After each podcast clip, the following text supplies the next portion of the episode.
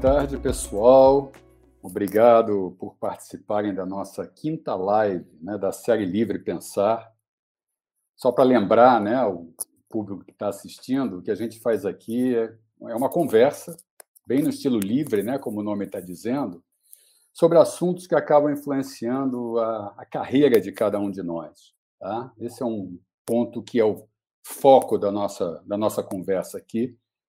E nós já fizemos quatro conversas super interessantes, né? A primeira com Jorge Nessic, ainda nesse tempo de intenso home office, né? Sobre as questões de integração de carreira num ambiente em que você não tem um relacionamento diário dentro, dentro da empresa. Depois com o Fábio Gandu sobre decisões de mudança de carreira importantes num determinado momento da vida. Falamos com Miguel Petrilli sobre a importância de construir relacionamentos para fazer com que a sua carreira tenha elementos adicionais de, de ajuda. E, finalmente, com Lisas Lauretti, né, sobre a construção de legado, né, de pessoas que já passaram por várias etapas e começam a se preocupar com o que vão deixar né, nas, nas empresas em que trabalharam e tudo mais. Tá? Todas essas conversas estão disponíveis aí no, nos nossos canais, no YouTube, tá? podem ser vistas a qualquer momento.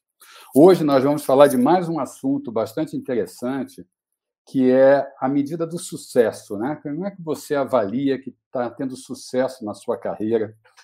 Como é que, como, como é que você se sente em relação à realização profissional, tá? depois de anos né, trabalhando, quais são as suas perspectivas e tudo mais?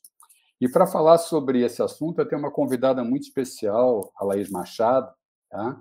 Laís tem uma carreira muito interessante. Ela foi CIO de grandes empresas durante muitos anos. Né? Depois enveredou por uma carreira que mistura aconselhamento, justamente de carreira, que é o nosso tempo, tema aqui, e mais consultoria. Ela trabalha no time de consultores da nossa empresa, Lozinski Consultoria. Se embrenhou pelo mundo da psicanálise justamente para poder ter uma fundamentação maior né, e melhor para conversar com as pessoas sobre aconselhamento. Laís, bem-vinda, obrigado por aceitar o convite aí dessa nossa live. Bem-vinda, obrigada, Sérgio. Bem-vindo a todos também que puderam aqui estar com a gente, agradeço. E é um prazer poder compartilhar esse momento com vocês. Muito bem. Vamos, vamos começar tentando criar aí um consenso, né, ou pelo menos um alinhamento sobre essas palavras, sucesso e realização, né? Sucesso na carreira e realização profissional. Né? Acho que é uma preocupação de todo mundo que está nos assistindo e talvez de todo mundo que trabalha, né? Tá certo? Qualifica um pouco para a gente isso, Laís. Uhum. Bom, sucesso e realização, no meu ponto de vista, são palavras intimamente ligadas, é claro. E o sucesso, eu vou responder da forma mais cômoda, né? É, a palavra é depende, né? É, cada um na sua carreira tem um, um, um termo do que, que é sucesso, né? Para alguns é o, é o salário, para alguns é o poder, para alguns é a, a projeção profissional. É, no meu caso, foi é, o sucesso foi o conjunto disso tudo, né? Mas ligado numa trajetória corporativa. Então, é, é essas realizações, né? O, a, o conjunto de realizações positivas é, no meu ponto de vista, levam ao sucesso, né? Lembrando que sucesso também ele é volátil, né? É, então, por isso que eu falei que é uma palavra depende, mas é, é assim que eu vejo. É, eu acho que esse é um ponto importante, né? E talvez nem estivesse discutindo aqui se fosse algo muito simples de ser entendido, uhum. né? Tem um pouco a ver com o que a pessoa sente, tem um pouco a ver com o que os outros né, interpretam sobre o sucesso e a realização daquela pessoa. E por isso mesmo, já olhando pelo esse teu lado de aconselhamento de carreira, começa com alguém te procurando, né? procurando com alguma história. Né? né? Por, que, que, por que, que ele quer a, a, aconselhamento? De uma forma geral, como é que isso acontece? Né? Quais são as principais motivações das pessoas para buscarem um aconselhamento profissional em relação à, à sua carreira? Olha, Sérgio, em geral, é, são, vou falar assim, são três, três frentes que, que, é de onde surge a busca. Um, aquele profissional que está com algum problema com o líder, né, ou com a empresa, então ele quer um aconselhamento de como lidar com isso, então é uma coisa até mais de comportamental, mais de relacionamento, como você mencionou no começo. O outro que quer, a outra, o outro, né, o outro profissional que quer fazer uma mudança né? Olha, eu tenho um perfil muito técnico e quero me preparar para um perfil mais gerencial, mais administrativo, né? É, tem aquele que quer fazer uma transição de empresa, né? É, e eu estou lembrando mais um caso que eu estou atendendo agora. Uhum. E tem aquele que quer fazer o phase out de carreira, né? Como eu fiz.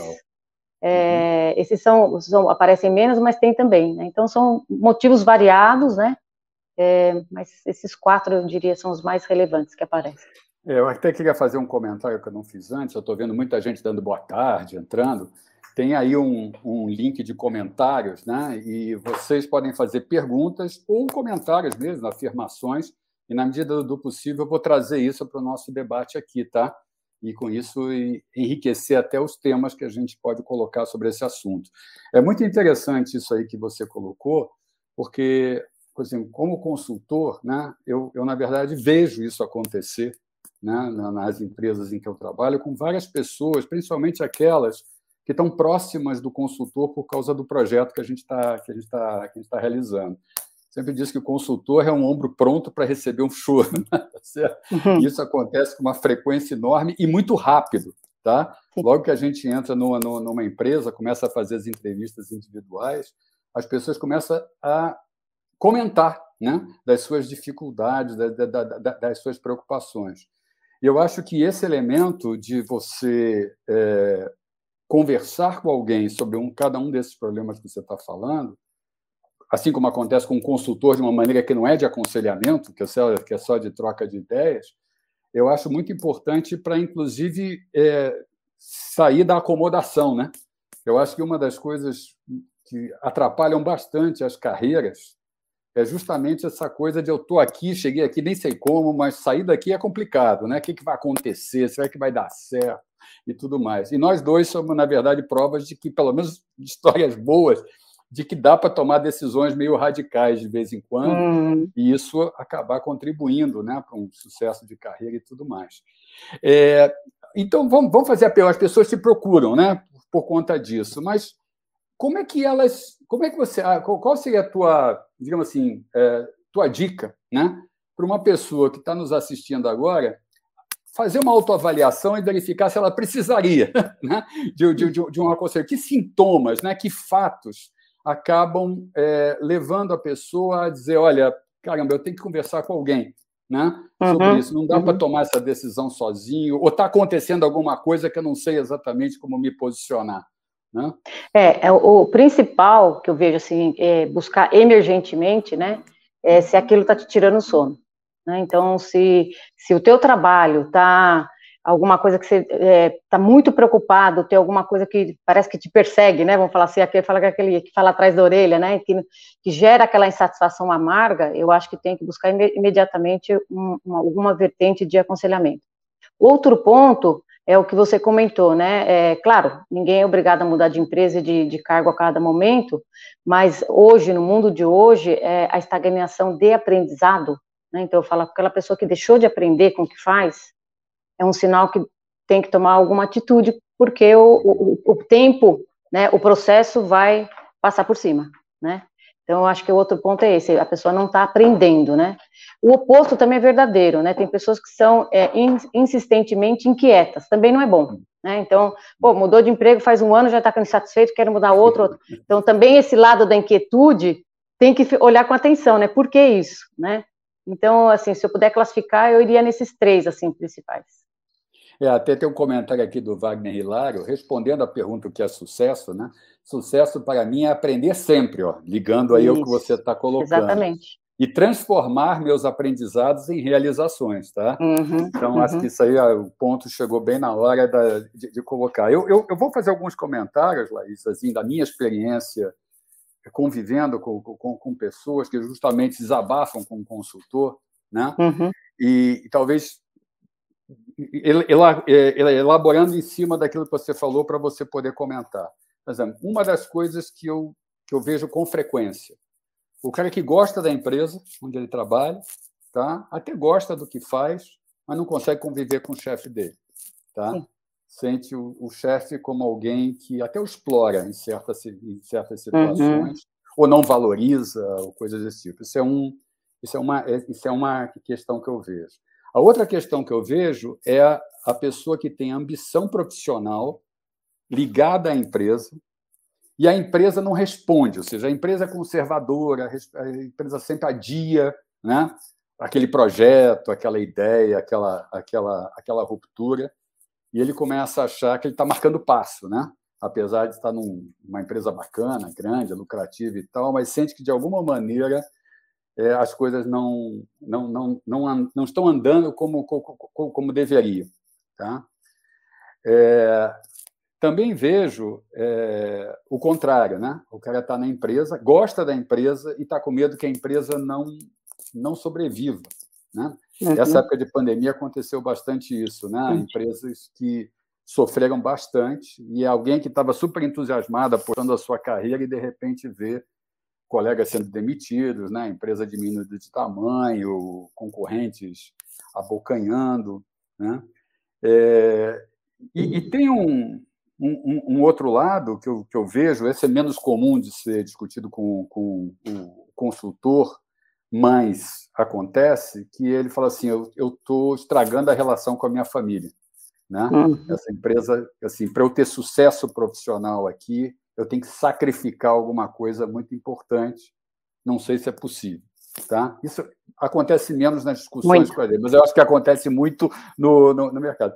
Então, se você pudesse comentar um, um, pouquinho mais sobre isso que eu coloquei, que são os, os cases assim que eu, que eu Situações. tenho visto. Uhum. É, tá?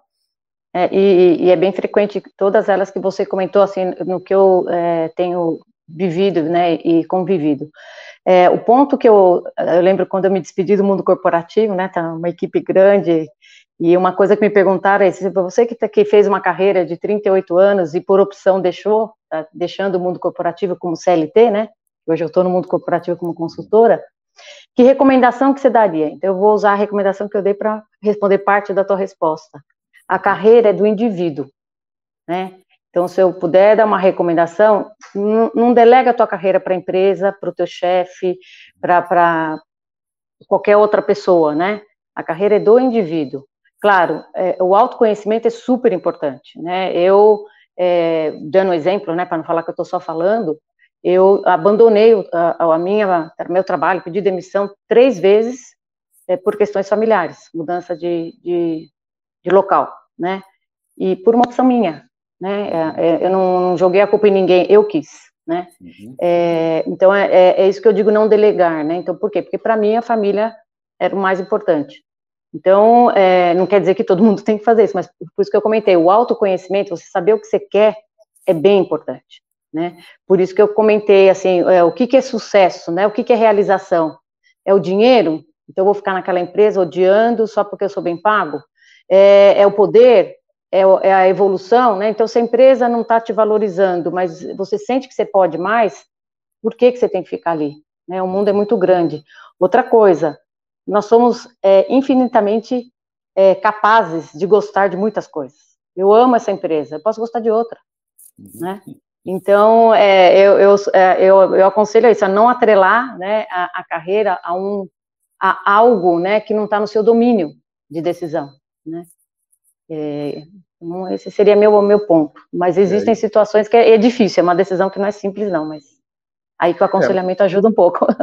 É, e é isso, de certa maneira, responde os pontos que eu coloquei, né? O chefe que não que não te valoriza, ele é a empresa, né? Para você, ele representa a empresa. É. A empresa que não está disposta a arriscar, né? Trilhar alguns caminhos aí importantes, é a empresa, né? Por aí Sim. vai. A gente recebeu uma série de comentários aqui ainda sobre o que é sucesso para as pessoas, que vale a pena. É, isso, isso mexe com todo mundo, né? É, exatamente. Tá? Então, o, o Carlos Nascimento, por exemplo, botou: olha, acredito que sucesso é algo relacionado ao compartilhamento de experiências, tá? conciliando o propósito de servir as pessoas, né? O lado de que sucesso tem a ver com você, de alguma maneira, digamos assim, doar né, o seu conhecimento, a sua inteligência para que mais pessoas mesmo na empresa, nos clientes, nos fornecedores, usufruam disso. O Gutenberg colocou: olha, veja o sucesso abrangendo os aspectos profissional e, e pessoal de nossas vidas, né? um pouco do, na linha do que você falou, e a busca e obtenção de equilíbrio entre eles. Né? Uhum. Talvez depois, quando acabar de ler aqui, você podia falar um pouquinho desse equilíbrio profissional pessoal, tá, Laís? Uhum. A Camila botou: Oi, pessoal, o sucesso para mim é mais do que uma meta alcançada, é finalizar a jornada desfrutando todos os aprendizados do, do, do, do percurso. Né? É, eu até lembro, de, essa frase me lembra um dos primeiros livros que eu li sobre consultoria na minha vida, de um americano, que diz assim: olha, o consultor devia pagar para trabalhar, porque ele é quem mais aprende na jornada. É verdade. Eu digo isso em causa própria agora. Tem todo mundo. A Silvia Paladino botou sucesso para mim é não sofrer para trabalhar, um pouco na linha do que você colocou antes, né? É não precisar me dividir entre vida pessoal e profissional. De novo o tema, tá? Por isso que eu vou querer que você comente, tá? Pois minha realização é completa. É estabelecer laços de parceria, lealdade e afeto. Daqui a pouco eu falo sobre lealdade. Fala sobre esse profissional e pessoal, por favor, Leite. É, um, um, dos pontos que eu, que eu valorizo bastante, né, quando eu faço atendimento, é, é o que a gente chama roda da vida. É, é explorar um pouquinho com a pessoa, né, o, qual é a proporção que o lado profissional ocupa nas outras perspectivas da vida dela, né? Seja profissional, é, pessoal no sentido familiar, saúde, é, a parte social, até financeira, né? É, então, olhar, que, que, a gente chama roda da vida, olhar o todo, né? Então, vou dar exemplo, né? É, eu tive uma situação que é, a, a pessoa estava para decidir entre um emprego, duas propostas de trabalho. Tendenciosa a uma delas, que é óbvio, era mais ambiciosa, salário melhor tal. E aí falei, convidei ele, ah, vamos analisar as duas propostas na perspectiva da tua roda da vida, né? E, e ela acabou mudando de opinião, porque ela percebeu, que ah, essa é mais ambiciosa, tudo, só que vai exigir viagens minhas, que eu não estou no momento familiar e pessoal, que me permita fazer isso, porque eu vou abandonar meus filhos e tudo, eu não quero fazer isso, né? Uhum. Então, é, é, esse equilíbrio, aí vem um pouco da realização e sucesso, né? No meu ponto de vista, ele é o todo, né? Por isso eu falo, para uns é só um lado ou outro, mas para mim é o todo. É, é, eu posso me dizer assim, eu tive uma carreira que ela não foi vertical, ela foi incremental, né? É, mas eu consegui, na maior parte do tempo, equilibrar o todo, né?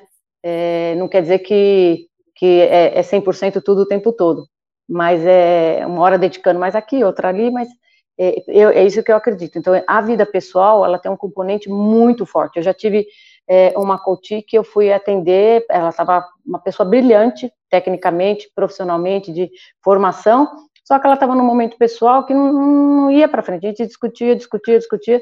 Chegamos num momento que eu falei, falei, olha, acho melhor você trabalhar esse outro lado que está te incomodando, pessoal, né? É, ter um posicionamento do que você quer, porque não, não conseguia aí, né? Então, isso também interfere, né? As um interfere o outro, né? Então, o pessoal continua comentando, viu, sobre sucesso e sucesso, é. é. O, o, o Marinilton Gottschall aqui colocou, no meu ponto de vista, sucesso é tirar um sorriso de satisfação do outro, quando cruzamos olhar, tarefas e missões. Está até um meio poema aqui.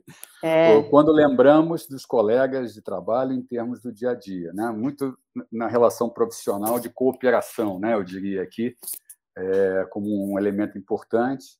O Renato Maio coloca aqui: o sucesso está mais para o atingimento de objetivos e a realização está mais para a felicidade plena pouco na linha do que você está colocando aí de, do, do, do, do, pessoal com profissional. E a Maite Kazaki, para mim, o sucesso é se ver no trabalho pronto, é olhar o que se fez e enxergar valor naquilo. Um pouco do que eu discuti com o Lisa Lauretti da última vez, sobre você perceber Sim. que está construindo. Um, é. um, um, um, legado. Né?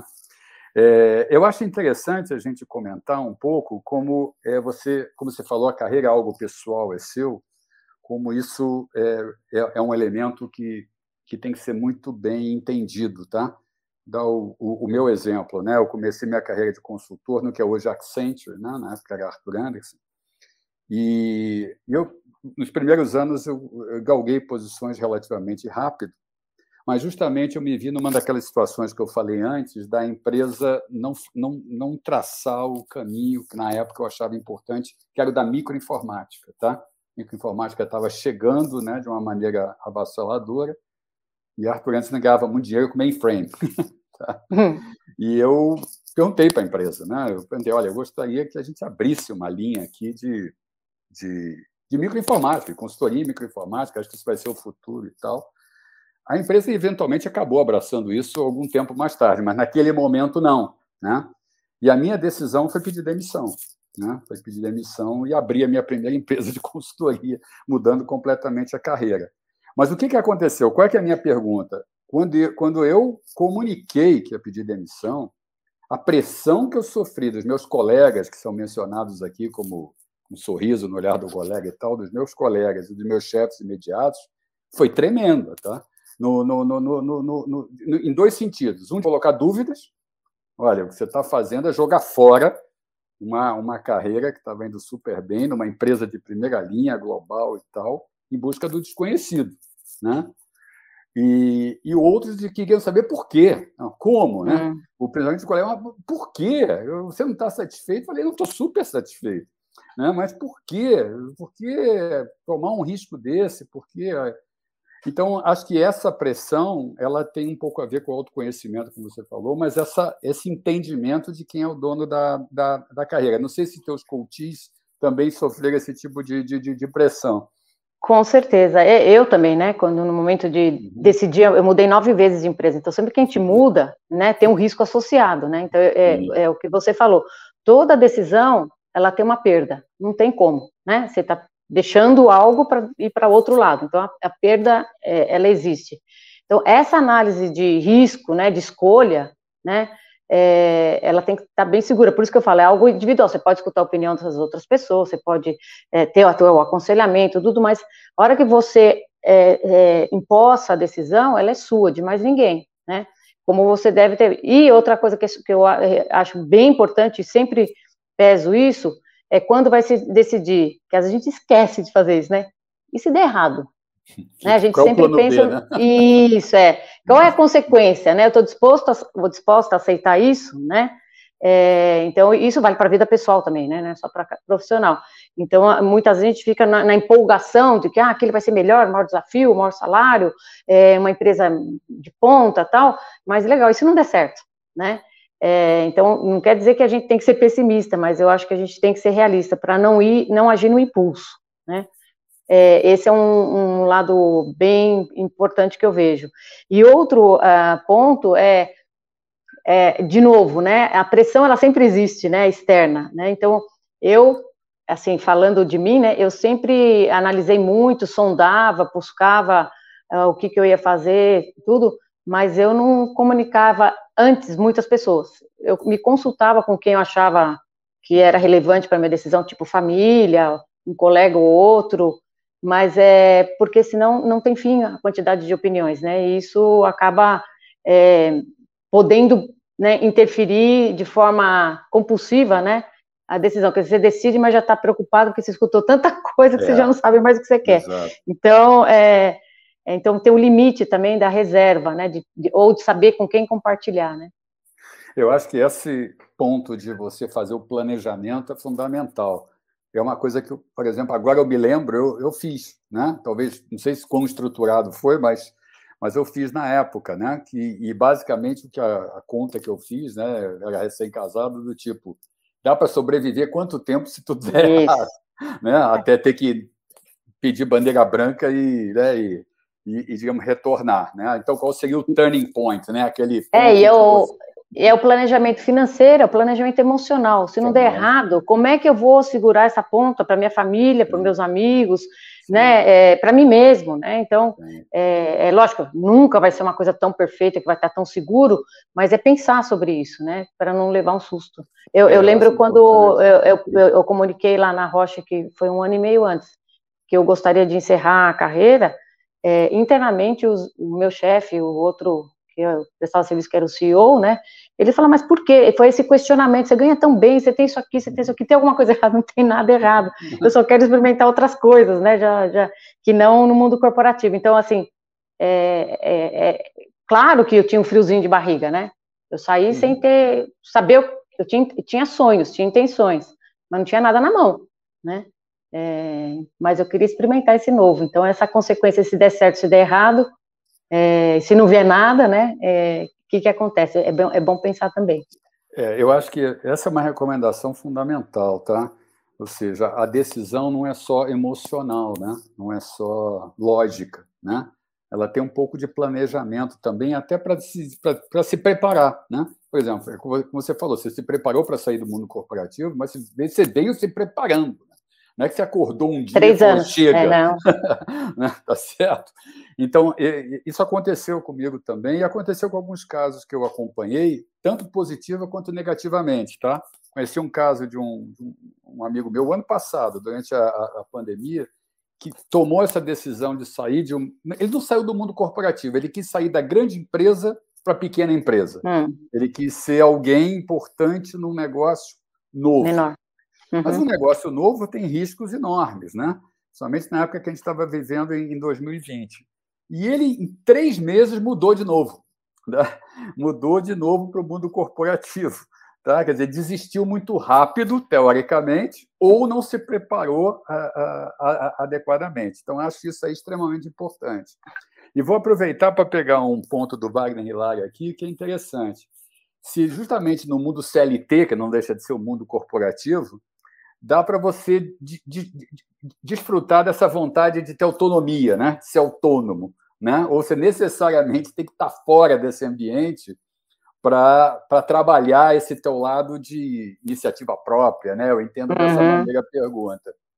Uhum. Eu acho que aí está ligado ao perfil da empresa, né? É, pode estar, tá, é, lógico, está no seu perfil também, é, como pessoa, tem pessoas que preferem me dar o que eu tenho que fazer que eu faço, né? E, e, e, essa autonomia dirigida, vamos falar assim, né? E tem pessoas que gostam mais de empreender é, e, e, aí ela tem que tá, ela tem que se associar a uma empresa que permita isso, né? Eu, eu sou uma pessoa mais independente, eu gosto de ter minha autonomia. Então, embora eu tenha trabalhado na indústria farmacêutica, uma empresa extremamente conservadora, né, é, é, na posição de TI, é, e, e, trabalhando para a equipe global, eu, eu me sentia autônoma, porque eu tinha capacidade de colaborar com ideias, eu tinha capacidade de criar um modelo de gestão, eu tinha capacidade de implementar projetos, então naquele mundo, é, isso é autonomia, né? Então, como eu falei, eu senti que eu estava aprendendo e empreendendo, né? Uhum. Claro que é muito diferente de também negócio próprio, né? Mas é, é o espírito para o mundo corporativo, ele existe também quando você está lá dentro, né? Agora, se você vai numa empresa que é muito conservadora ou muito centralizadora, isso fica mais restrito, né? Sim. Independente do cargo que você tem. Então, é, eu acho que a, a resposta está no perfil da empresa e, e, um pouco no perfil individual.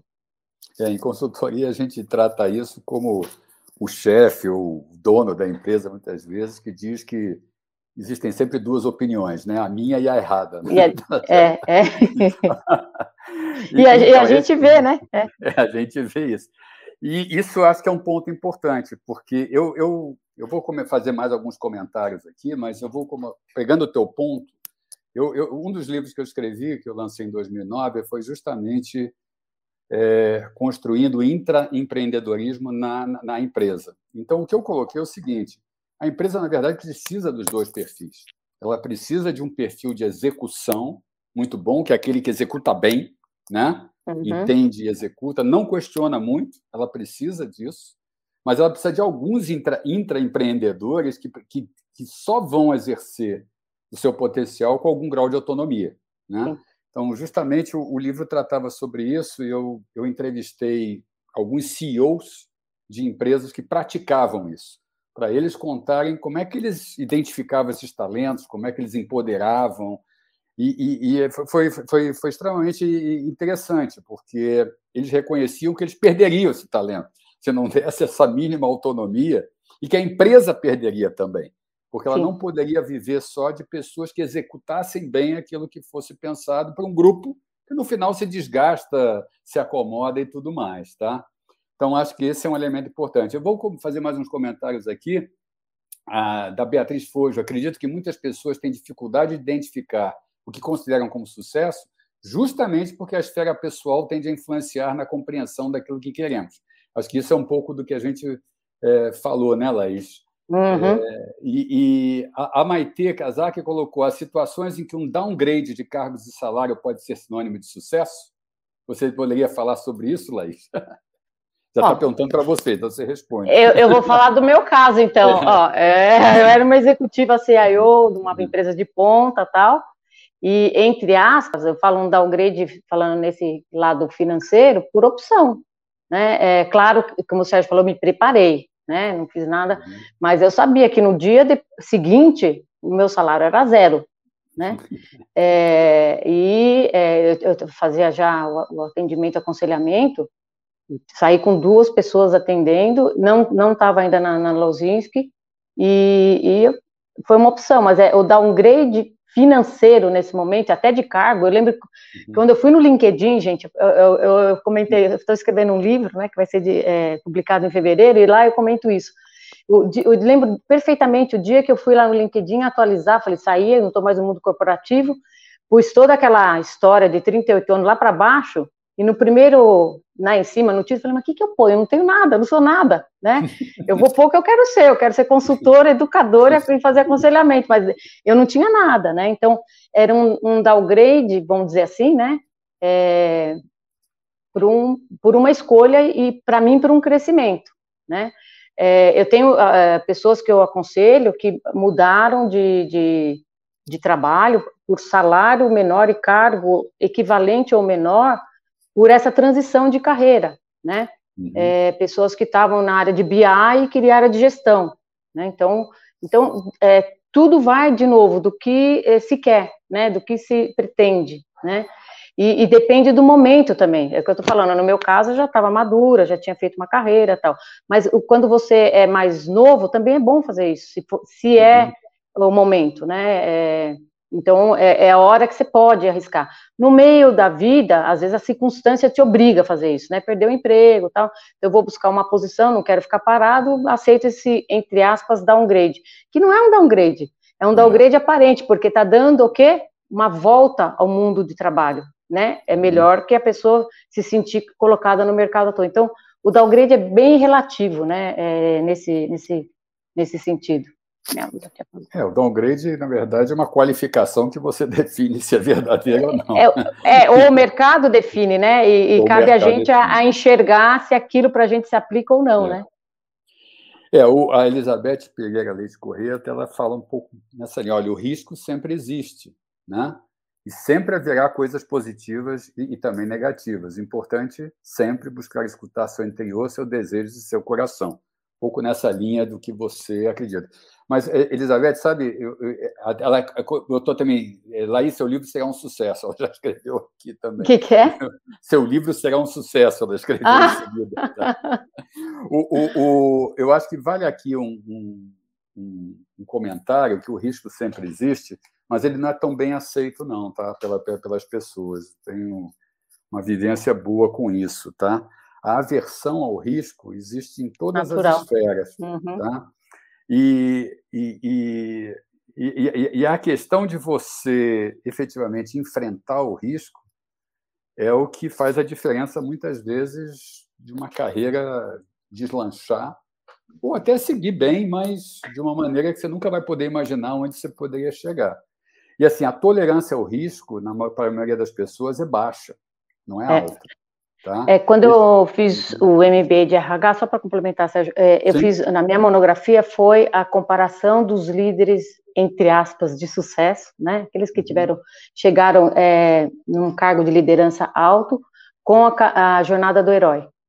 Então, a gente entrevistou muitos líderes, né, já numa posição de CEO, diretor executivo, na época, isso foi em 2007, e para ver se, se, se propagava essa caminha, a jornada do herói, né? Que a jornada, não vou explicar aqui, mas a jornada do herói ela fala de você começar a ter os empecilhos, ter as situações difíceis e como que você enfrenta.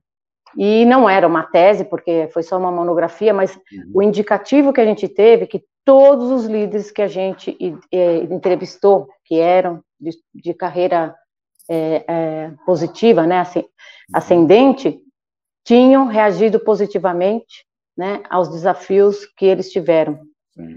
consequências de risco que tomaram ou casualidades que apareceram na carreira de forma pesarosa, ou perderam o emprego, ou é, pediram demissão e foram para outra empresa que não deu certo, tudo isso que nós estamos comentando, né? Uhum. Então, muito está ligado à forma como a gente reage, né, a, a essa a essa situação, né? Que eu não vou dizer que é fácil, né? Uhum. Na hora a gente acha que o mundo caiu em cima, já passei por isso também. É, mas o, o, ponto é como, como, é que a gente sai fora disso, né? É, o, o até o Wagner Marx está colocando aqui, sensacional ouvir a Laís falando da jornada do herói conectada com a, esse papel de liderança, né? Mas é, é, é, eu, eu acho o seguinte: a tolerância ao risco é uma coisa que as pessoas têm que é, avaliar bastante, tá? É, eu, assim, o que eu vi ao, ao, longo da minha carreira, pessoas que trabalharam comigo, pessoas que eu vi em clientes, né? Pessoas que eu conheci na, em lugares que, que, que eu trabalhei, por exemplo, um dos lugares que eu trabalhei era na IBM, né? É, na, na IBM era muito comum você encontrar várias pessoas com 35 anos de empresa, 40 anos de empresa, e é, foi o primeiro emprego, né? Tá certo? Então é como se eu já tivesse chegado ao topo de cara, né? Não tem uhum. mais para onde ir. Quando eu fiz o, um dos cursos na, na, na, na Arthur Anderson, que era, foi meu primeiro emprego de verdade, é, um dos cursos que eu fiz nos Estados Unidos, que reuniam pessoas que tinham tido uma, uma promoção importante naquele ano, que era para gerente de projetos, é, a, a, abriram a reunião dizendo o seguinte: bem-vindos ao paraíso. Vocês chegaram ao máximo. Né? Então, é, a, eu, eu, acho que, que, que, que, as pessoas têm que se autoavaliar nesse sentido, porque a baixa hum. tolerância ao risco acaba também limitando as suas possibilidades, né? Porque se você vai tomar um risco e esse tomar esse risco, por mais que ele seja promissor, significa que você não vai conseguir ter um dia de paz, né? Por, Também é. você vai conviver com essa incerteza, eu acho que é um problema sério, tá? E... É, um outro um outro ponto também é assim é, que eu que eu vejo bastante, na verdade eu assisti é, de alguns colegas, né? A nossa carreira é, de alguma forma, né? Ela é perecível, né? Então, é, saber que aquilo, isso a gente fala muito, mas às vezes a gente esquece quando está dentro, e também já vivi isso, né? É, aquele cargo, aquele status, aquele salário, tudo isso é, é, é, temporário, né? Vamos dizer assim, pode ser por vários anos, mas uhum. ele não perpetua, né? Uhum. É, e às vezes a gente é, deixa de tomar decisões apegado a isso, né? Para se manter nisso. Então, é um outro ponto que eu sempre trago em reflexão, assim, quando eu tenho é, pessoas que eu estou atendendo nessa situação, né? Isso não vai, será que isso vai perdurar para sempre? Não, né? É, até, até o phase out de carreira, né? É, tem colegas que às vezes esperaram um pouco mais e a empresa decidiu e às vezes emocionalmente aquilo afeta mais, né? Do que se, se a pessoa tivesse tomado a decisão um pouquinho antes. Então tudo isso tem que ser pensado, isso. tem que se conhecer muito para ver como é que a gente reage, né? É, o, o, Gotchel deu aqui um exemplo radical do Gandhi, Mahatma hum. Gandhi. Ele era advogado com futuro na carreira, mudou de profissão, na verdade se tornou um pacifista, né? teve sucesso profissional? Não, ele é a pergunta dele a sociedade ganhou muito mais com o Gandhi pacifista. É, na verdade, a gente já falou de mudanças radicais aqui, como foi o caso do Fábio Gandur, que foi o segundo entrevistado, Sim. que mudou de cirurgião pediátrico para cientista-chefe de tecnologia da IBM. Né? Tá é. Certo? Mudança mais radical impossível, né? E teve sucesso. Tá? É, o, aqui o, o, a Mário Oliveira colocou que o Roberto Chiniachak, aquele que escreve livros sobre sucesso profissional, o sucesso profissional depende do sucesso emocional. Acho que está muito em linha do que a gente está colocando aqui. Foi a Maíra? É, foi a Maíra, Maíra Oliveira. É. é minha filha. É? Então já está participando também. Ah, o, o, Wagner coloca uma, uma coisa interessante. Se pra, numa mudança de carreira, se algum tipo de sinergia da nova carreira com a antiga faz sentido, é importante para o sucesso. Com certeza. Eu falo, de novo, dando o meu exemplo, né? Uhum. É, tive a carreira em TI, né? To, todos, 30, para falar, falar exatamente, foram dois anos como estatística, que é a minha formação, depois os outros 36 em TI, né? A carreira, como eu comentei, desde desenvolvedora uhum. até diretora. E é, eu percebi ao longo dessa trilha, né? Dessa jornada, que eu, é, eu gostava muito do lado humano, né, desenvolvimento de pessoas, é, como as pessoas reagiam. E comecei no, e, e, lá no, no, acho que o primeiro curso, é, por intuição, né, por gostar e por ser curiosa, que foi gestão é, da mudança, né, um MBA de gestão da mudança. E depois dali eu me apaixonei, fiz MBA em RH e assim foi. Então, o co, a certificação em coaching. Então, eu fui sem intenção certa, né, mas me especializando no lado humano, né? Depois fiz o mestrado em educação e tal. E hoje eu uso a carreira de TI, trabalho com o Sérgio, né? É, na, na, consultoria, mas qual é o meu forte aí, o, o, braço forte aqui da, é a transformação de TI, que está ligada à cultura e pessoas e processos, né? Não é a parte técnica. Né? Então, a minha bagagem anterior, ela foi essencial, né, para poder uh, atuar nessa coisa. E assim, aconselhamento de carreira, né? Eu, eu não aconselho só pessoas de TI, né? É, então, é, então essa a bagagem anterior, ela acumula muito para uma transição que você vem fazer. Nunca, nunca é nada perdido, né? Isso acho que é bastante importante. Eu sou testemunha da mesma coisa, tá? Quer dizer, mesmo nas mudanças que foram feitas, trabalhando nas empresas, depois tendo as minhas próprias empresas, há um encadeamento né, de conhecimentos, de aprendizados que você aplica numa nova carreira. Né? Acho que mesmo que seja uma mudança mais radical, mas sim. você a, a, aplica sim. Né? Por exemplo, o Fábio Gandu contou, né? muita coisa da cirurgia pediátrica ele aplicou justamente na pesquisa e desenvolvimento tecnológico. Né? Com certeza. E por aí vai. É, eu, eu, ninguém fez essa pergunta ainda, mas eu vou fazer porque eu tenho a impressão que tem algumas pessoas curiosas, tá? Já que a gente falou de um processo de aconselhamento de carreira, não sei se pessoas sabem como é que é um processo como esse. Quanto hum. tempo ele leva? Né? É, deve ter gente pensando aí, vou ficar a vida toda sendo aconselhado, nem, nem terapia, né? Ou, ou, ou, como é que é um Conta um pouquinho como é que é esse processo. É. Bom, geralmente a gente faz uma conversa inicial, né, para entender a expectativa e, eu, e falar também o que, que eu posso oferecer, né, então é uma conversa de meia hora, e uhum. aí é, a, a sessão, né, se é um desenvolvimento de competência, se é alguma coisa de transição de carreira, não importa, mas eu sempre comento que são de 8 a 10 sessões, tá? Então não é não é uma terapia, a terapia ela tem outro propósito, né? Então hum. são 8 a 10 sessões. Claro, por exemplo, eu tive é, um coaching que eu levei 12. Por quê? Porque ele realmente, no começo, o problema dele era o chefe, depois ele chegou à conclusão que ele podia se movimentar dentro da empresa, aí ele, eu comecei, a gente começou a conversar e, e viu que existe um mundo fora da empresa, que ele poderia... Mas tudo isso é uma quebrança, é uma quebra de paradigma, porque ele, ele tinha anos lá na empresa. E no fim ele acabou mudando de empresa. Então foram 12 sessões, porque foi um processo mais de, de mudança. Mas não passa disso, né? Então, de é, de 0 a 12 sessões no máximo, né? No prazo e, é, de.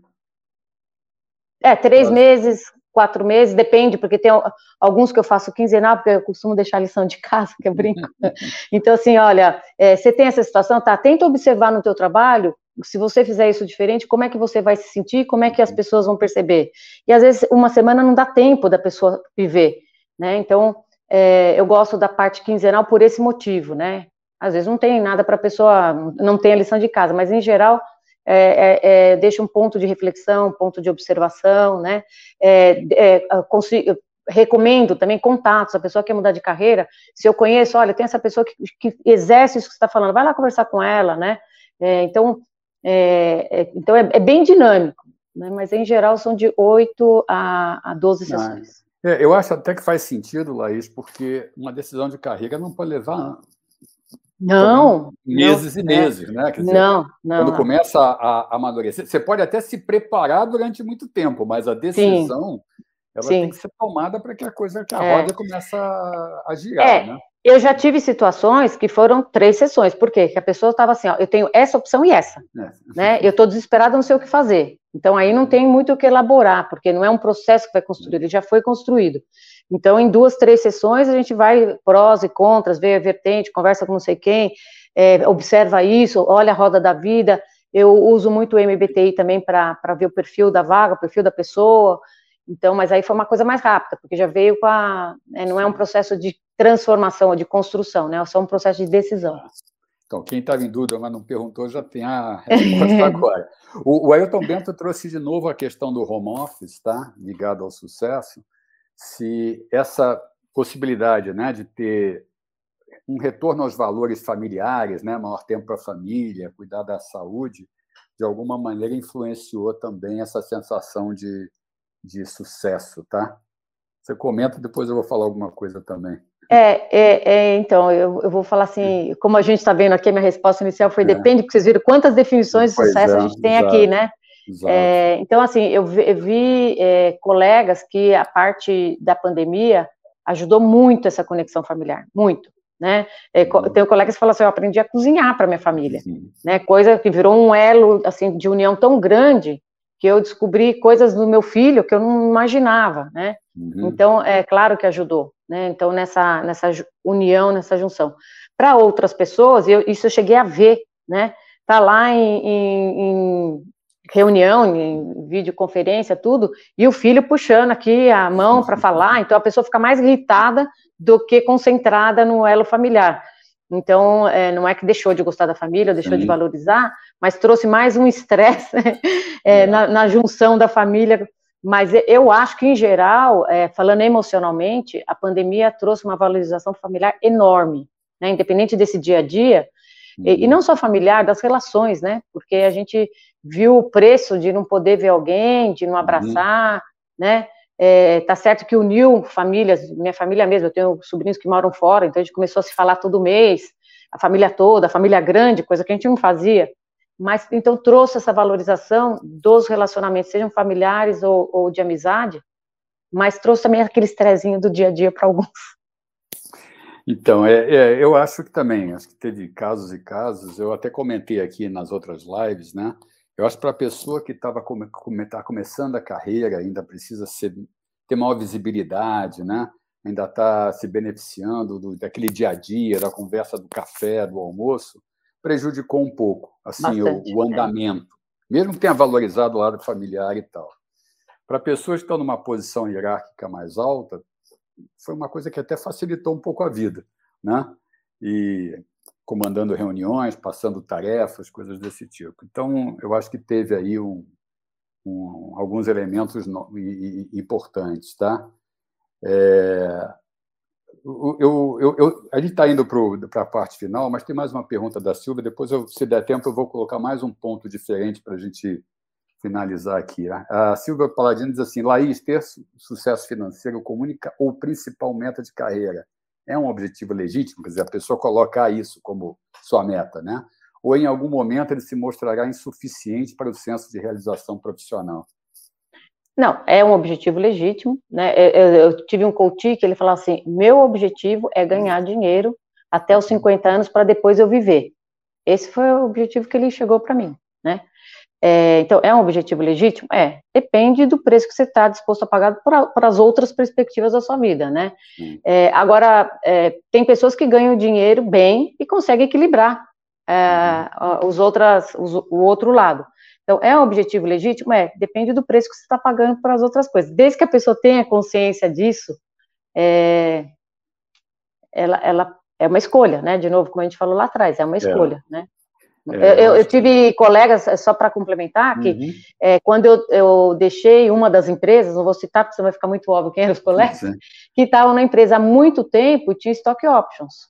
Né? Eles eram escravos do dinheiro, porque estavam lá há 20, 30 anos e falou assim: olha, eu não aguento mais a empresa, a empresa não está me valorizando, mas eu não saio, porque se eu sair, eu perco todo esse movimento. E, e viajavam que nem louco, não, a parte familiar estava super prejudicada, a parte da saúde estava super prejudicada. Uhum mas não saíam por causa do dinheiro. Quer dizer, é legítimo? Não, não sei, mas existe, né? É, eu acho que isso acontece em muitos casos, tá? Pode levar a essa frustração futura, sim, a gente, eu já, já vi isso acontecer, mas tem muito também quando a pessoa quer atingir mesmo o nível. Eu conheço, sim. eu trabalhei com pessoas que tinham metas, inclusive, de idade. Aos 40 anos eu vou ter é, um milhão é. de dólares, não sei o quê, coisas desse tipo, e vou trabalhar para isso, né? É, eu vou ler só alguns comentários que acho que estão na linha do que a gente falou aqui, para depois pegar mais um ponto. O Enéas Rodrigues, sucesso para mim é reconhecer o atingimento das minhas metas pessoais e profissionais. Falamos sobre isso, mantendo o equilíbrio mental e físico, e para isso, ele acrescenta, considerar a resiliência às mudanças, né? Uhum. Isso acho que a gente falou um pouquinho do tomar o risco, uhum. né? De saber que uhum. coisas podem acontecer. O Tiago Celidônio, acho que o grande desafio é o autoconhecimento Conhecer a si mesmo para estabelecer metas profissionais de sucesso é essencial e ajuda a controlar os riscos, que é a questão do autoconhecimento que a gente colocou. Eu vou terminar com um tema polêmico, para ouvir a tua opinião, e depois fechar com a minha, que é o LinkedIn. Tá? Hum. É, o LinkedIn ele nasceu para ser justamente um lugar de visibilidade profissional.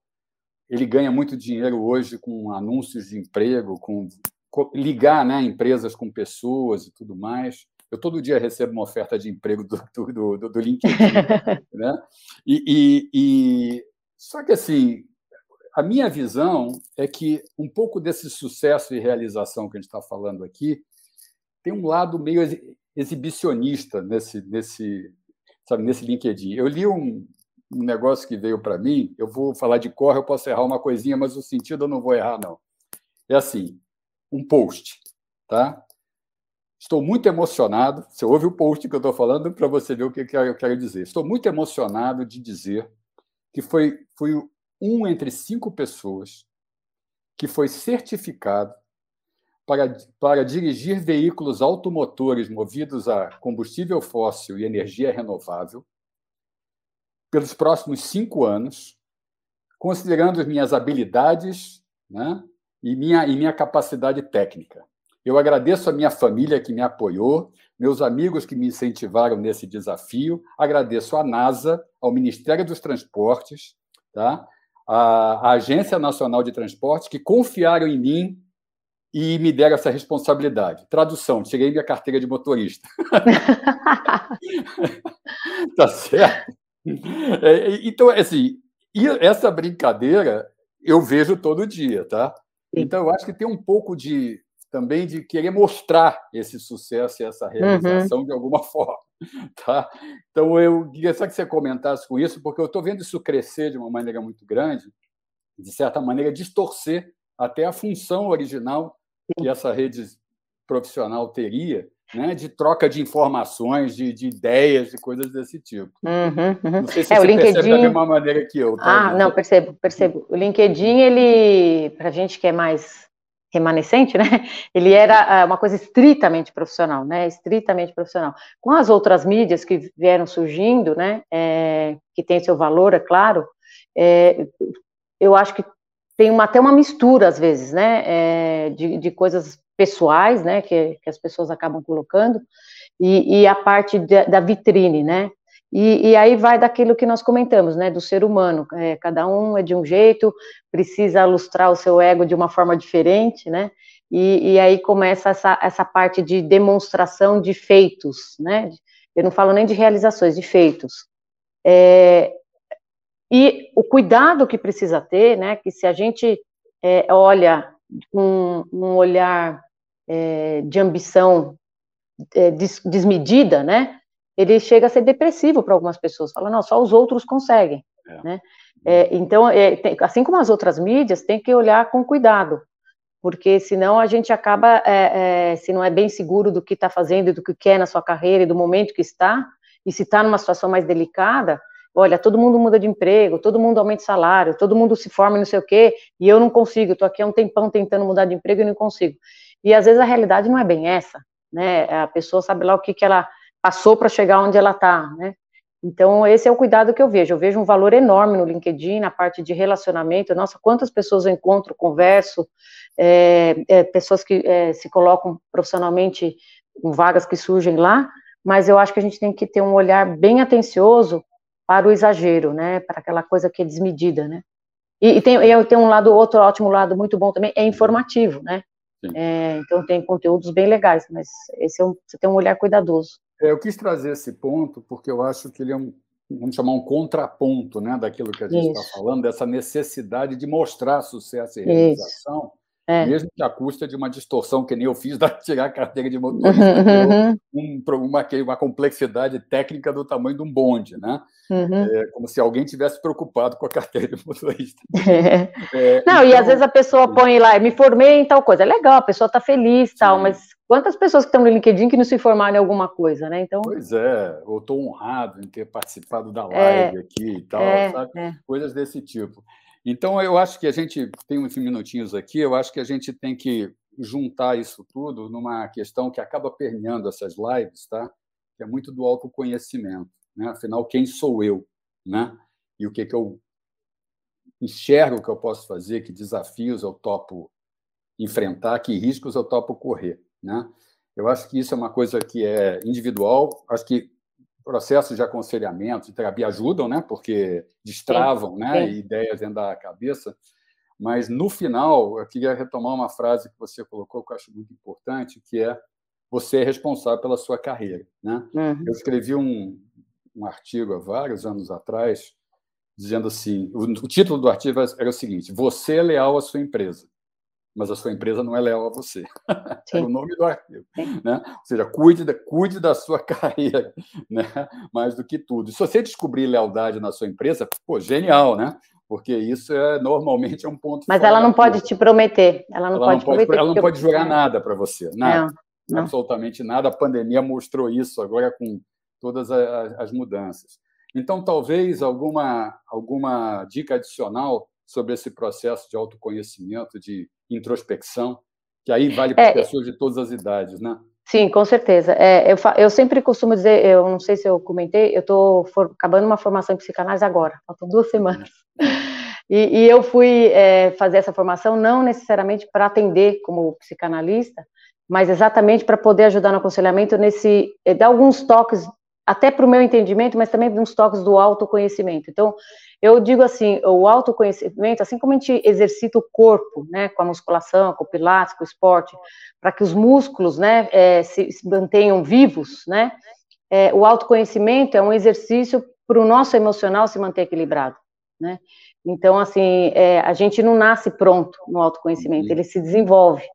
Então, o meu, meu ponto aqui que eu deixaria, né, é, é, é, não esquecer disso, né, que a gente não é uma pedra, né, é, é, emocionalmente, a gente pode se desenvolver. Então, seja com aconselhamento, seja com terapia, cada um busca a sua forma e o seu momento. Eu não estou fazendo propaganda de mim, não, é, mas é, é, é, importante, né? nem que seja com o aconselhamento com alguém que, né, que tenha mais experiência, não precisa ser algo é, profissional, né, como que a gente faz. Bacana. Laís, super obrigado. Não, né? foi um prazer, adorei. O papo foi bom, o pessoal gostou, tem um monte de comentário aqui. Eu espero que tenham gostado, que essa é a intenção. Lembrando que a gente vai ter isso disponível em vídeo depois, para poder rever né, partes com calma, e outras pessoas que não puderam participar, se vocês quiserem indicar, tá? E é, a gente vai continuar fazendo essas lives, né? Com mais presencial ou menos presencial, elas vão continuar acontecendo. Obrigado a todos que participaram de mais essa, tá? Boa tarde e até a próxima. Ah, obrigado a todo mundo. Tchau, boa tarde. Obrigado, tchau. Sérgio. Tchau, tchau.